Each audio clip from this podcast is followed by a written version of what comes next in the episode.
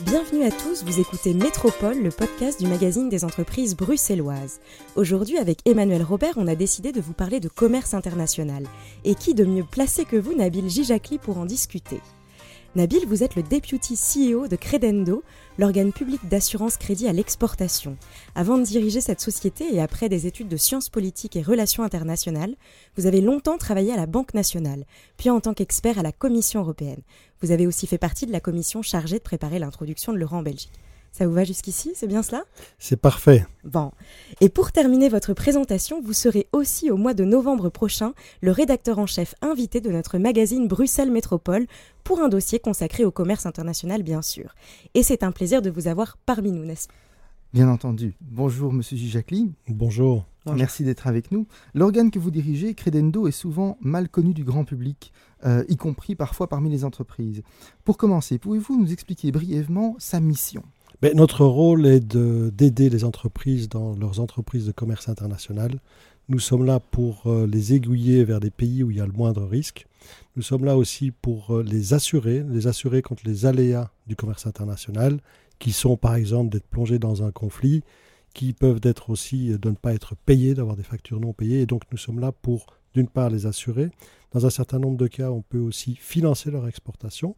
Et puis le troisième rôle que l'on a, lorsque les choses tournent mal, comme assureur, c'est d'indemniser euh, l'entreprise et de tenter de récupérer euh, l'argent, les créances. Et vous le dites justement, votre organisme couvre certains risques à l'exportation. Est-ce qu'on peut dire que le commerce international est plus difficile qu'il y a 10 ou 15 ans aujourd'hui? Je ne le dirais pas comme ça. Euh, vous avez deux types de relations euh, dans le commerce. Il y a le commerce de proximité vers les pays, euh, disons, plus matures, comme dans l'Union européenne ou l'Amérique du Nord. Et puis vous avez la grande exportation, qu'on pourrait parfois qualifier aussi de grande aventure.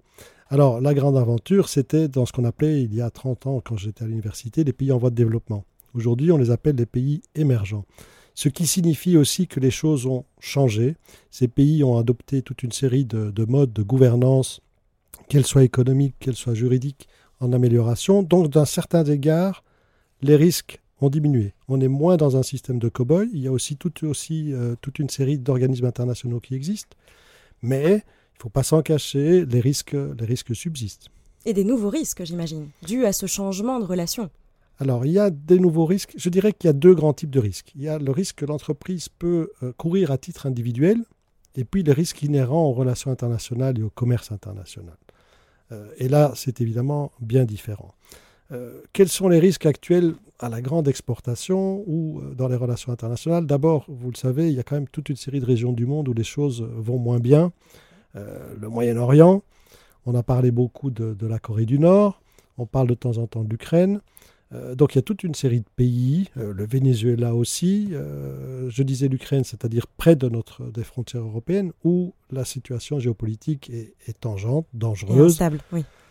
bon, deuxième élément, on assiste quand même depuis quelque temps à un retour du protectionnisme et d'actions unilatérales, y compris parmi nos, nos alliés, nos alliés traditionnels. Et ça, c'est une grande nouveauté.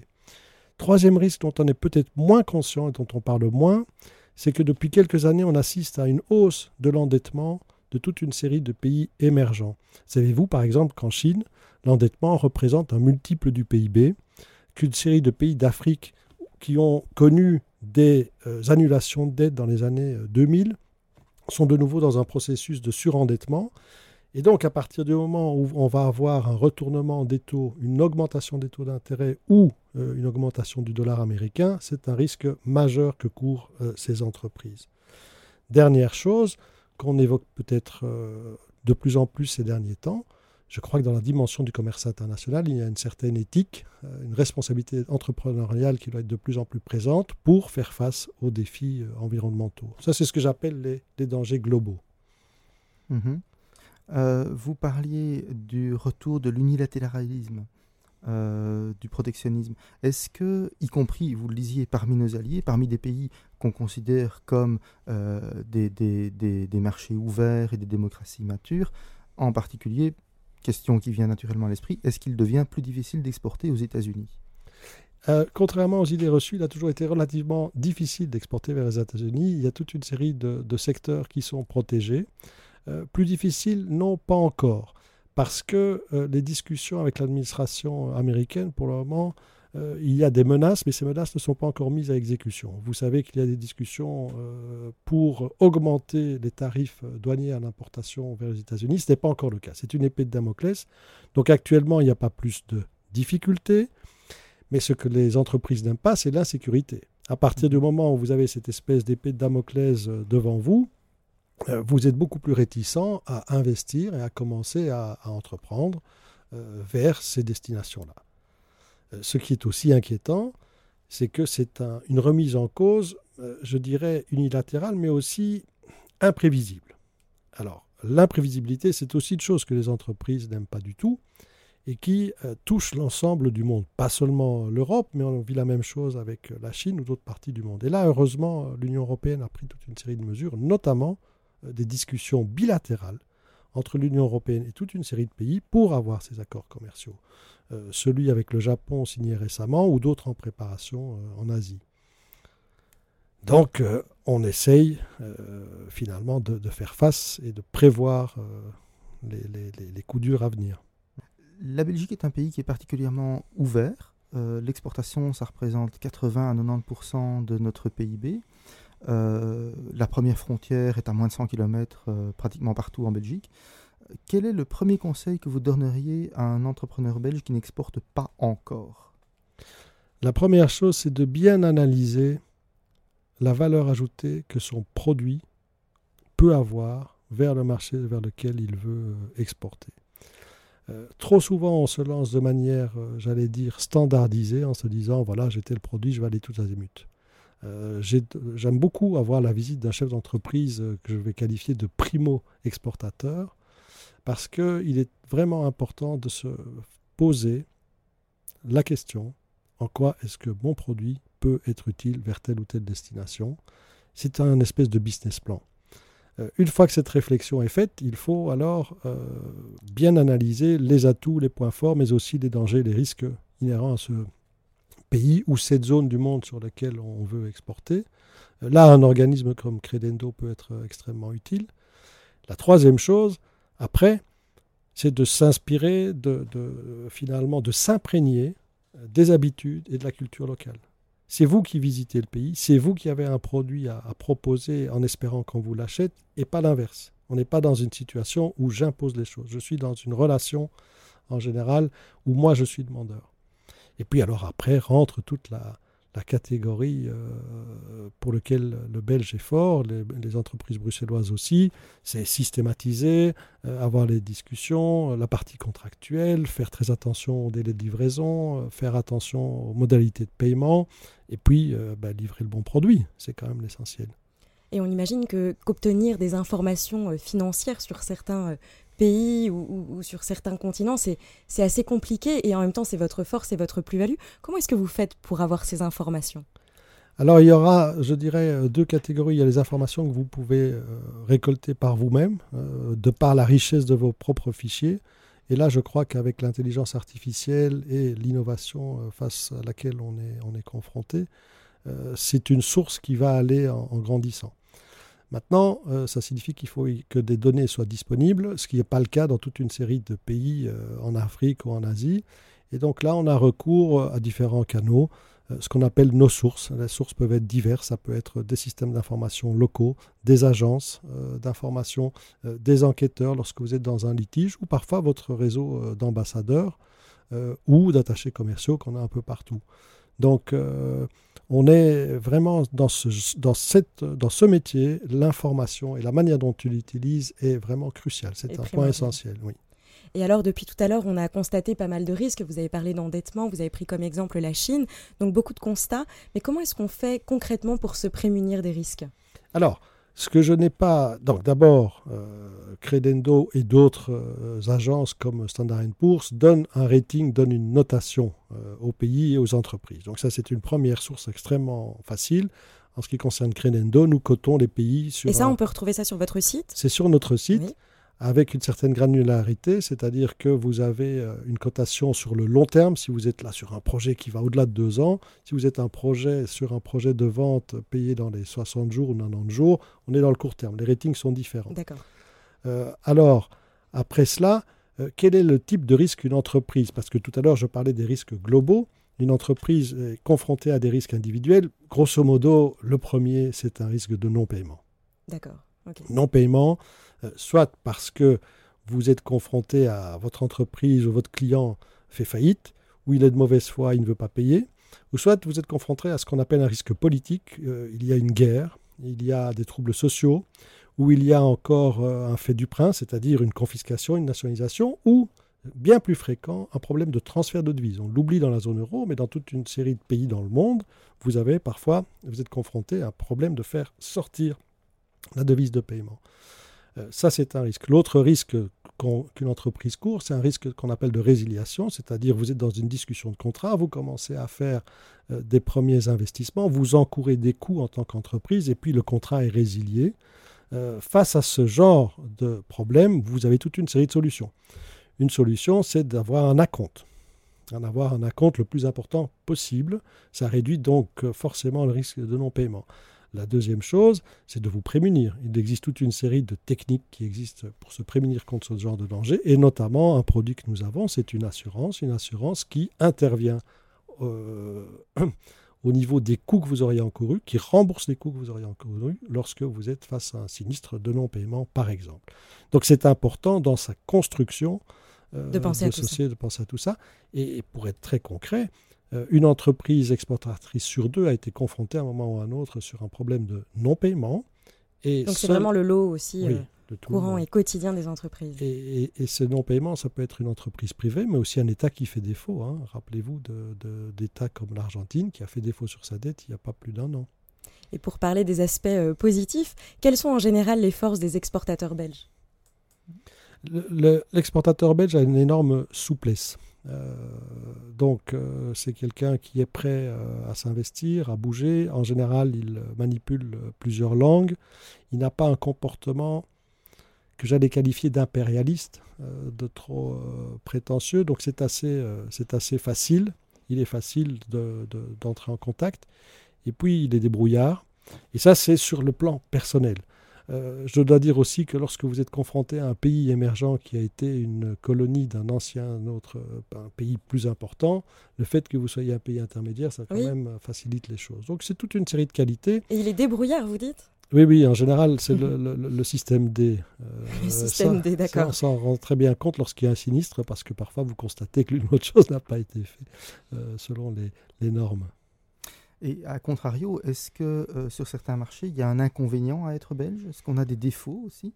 Alors, il y a les défauts des qualités, euh, notamment la modestie. Nous ne sommes pas suffisamment euh, conscients et fiers de nos accomplissements, et donc on ne le fait pas suffisamment savoir. L'autre point qui, à mon avis, est, est évident, nous n'avons plus d'entreprise, ou très peu en tout cas, globale. et donc, très souvent, nous offrons une partie de solution.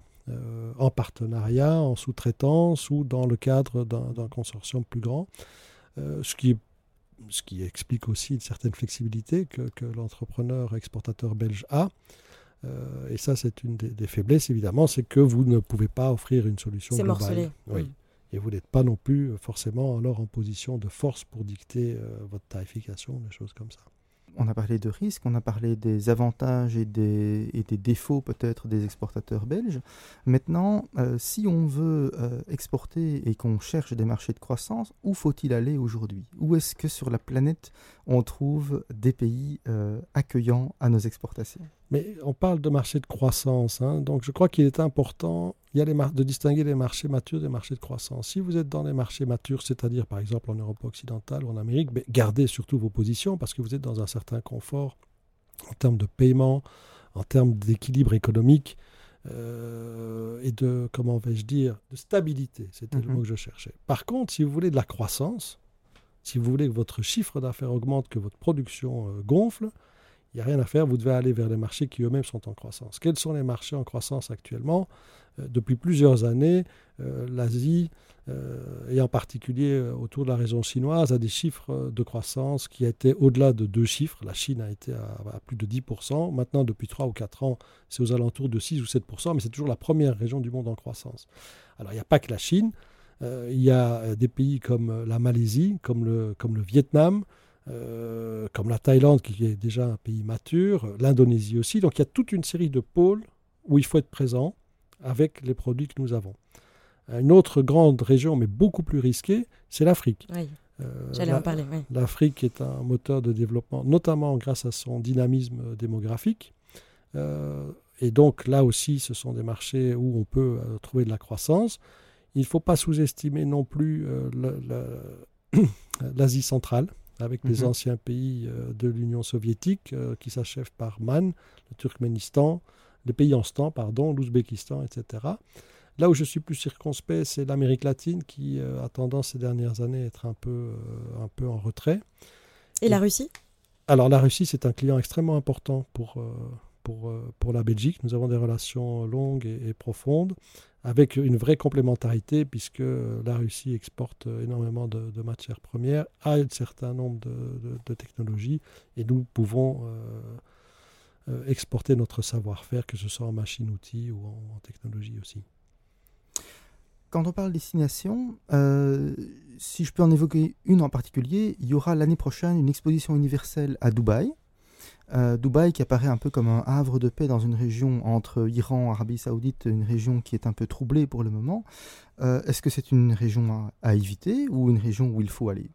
Euh, le Moyen-Orient est traditionnellement une région avec laquelle euh, la Belgique a des, relations. Nous avons eu des relations Moyen-Orient et Afrique du Nord. Euh, on a eu de très longues relations commerciales avec, avec l'Algérie, avec la Tunisie, avec aussi des pays tels que le Liban, l'Irak, la Jordanie. Maintenant, depuis quelques années, vu la situation géopolitique, les Émirats arabes unis, l'Arabie saoudite sont des pays où on est extrêmement présent. Ce sont des pays où on est, qui sont solvables. Euh, et on a des relations particulières euh, dans le domaine de la construction. On a participé à beaucoup de projets de construction à Dubaï, avec des sociétés importantes euh, bruxelloises comme B6 par exemple. nous sommes très présents aussi dans les soins de santé, que ce soit des produits pharmaceutiques ou la construction hospitalière. donc ce sont des pays qui sont forcément plus que solvables et pour lesquels il y a quand même une certaine stabilité politique où il faut être présent, oui. Il y a régulièrement des missions euh, économiques sur place, oui. J'ai l'impression qu'il y a un réel enjeu aussi euh, de communication et, presque d'éducation, parce qu'en fait, on, parle de plein de choses, et vous l'avez dit dès le début quand on vous a parlé, oui, mais parfois on a des préjugés. Alors, contrairement à ce qu'on pense, il se passe ci, il se passe ça. Donc, j'imagine que c'est aussi un challenge auquel vous faites face, de, documenter la situation, euh, j'ai envie de dire. Enfin, je, ne sais pas, hein, mais... Nous avons une équipe qu'on appelle d'analystes pays, euh, qui passent leur journée à une chose qui est captivante. Moi, c'est ce que j'aime dans notre métier, euh, c'est de voir ce qui se passe dans les différentes régions du monde. C'est l'analyse C'est une vraie veille. Enfin, c'est un, travail de veille qui, qui, euh, se traduit par les ratings qu'on donne. Il faut savoir qu'on les suit en permanence et donc dès qu'il y a un changement, nous pouvons être rapides sur la balle. là où on est quand même, je dirais, souvent en avance, c'est que Credendo, par rapport à nos homologues, à nos pairs, nous sommes souvent les derniers à fermer sur des régions difficiles et les premiers à réouvrir. Euh, c'est le goût du risque, ça, jusqu'au bout? Non, c'est la finesse de notre analyse. Alors, c'est prétentieux ce que je dis, mais on le constate régulièrement. Euh, et il est très rare que nous ayons fermé anticipativement sur un pays sans que les autres suivent après, en ayant encouru euh, des risques ou inversement, si je me fais comprendre. Très bien. Alors, euh, encore une dernière question. Quel regard portez-vous sur les accords de libre-échange dits de nouvelle génération comme le CETA avec le Canada ou le GEFTA avec le Japon? Une bonne affaire pour nos entreprises ou pas? C'est certainement une bonne affaire parce qu'on stabilise et il y a une transparence dans les règles du jeu. C'est à mon avis l'élément euh, essentiel, c'est qu'on passe, on pose les mêmes jalons, les mêmes conditions, le même level playing field comme on dit, euh, entre les différents participants au grand jeu de la concurrence. Euh, et vous êtes face à quelque chose qui est prévisible. Alors je sais qu'il y a beaucoup de détracteurs et je comprends aussi leurs arguments. Il faut les prendre en compte, c'est-à-dire que ces accords de libre-échange doivent toujours reposer sur un socle minimal en termes de protection de la santé des consommateurs, en termes de protection, et là, euh, c'est une décision vraiment politique de vouloir garder certaines choses qu'on exclut de ce champ. Euh, je vais vous donner deux exemples. Le Japon continue à produire du riz et est aussi, suffisant dans sa production. C'est une volonté politique de pouvoir être indépendant. Le riz coûte beaucoup plus cher qu'ailleurs. Euh, prenez l'exemple pas, pas trop loin de chez nous, en Suisse. Il y a toute une série de produits agricoles qui reviennent beaucoup plus cher que si vous les achetez sur les marchés mondiaux, mais que les Suisses ont décidé de protéger. Donc, en un mot, c'est une excellente chose parce que vous êtes dans la transparence et vous stabilisez euh, les échanges économiques. À vous, évidemment, de mettre les garde-fous, euh, les freins en matière de santé du consommateur, d'environnement et des tas de choses comme ça. Ça vous met dans une position de force. Dernier élément qu'il ne faut pas oublier, la compétence qui est exclusive de la négociation d'accords commerciaux, elle est à l'Union européenne. C'est une des seules matières avec l'Union monétaire pour euh, les pays qui la partagent où c'est, nous parlons d'une seule voix. Et c'est comme ça qu'on arrive à des accords beaucoup plus forts qu'en étant dispersés, même avec des grandes puissances euh, comme l'Allemagne ou la France. Oui, et qu'on peut en tirer profit. Et qu'on en tire oui. profit. Bon. Eh bien, très bien. Je crois qu'on arrive à la fin. Bien, oui, nous arrivons à la fin de cet entretien. Merci à Nabil Gijakli qui, je l'espère, vous aura donné envie d'exporter si vous ne le faites pas encore. Et si le commerce international vous intéresse, n'oubliez pas de lire le magazine Bruxelles Métropole de novembre. Merci à Elisa notre réalisa- et à notre réalisatrice Ophélie. Merci à vous qui nous écoutez. On vous revient très bientôt en podcast avec d'autres invités. Au Merci à revoir, tous. Monsieur Gijakli. Mais je vous remercie, c'était très agréable.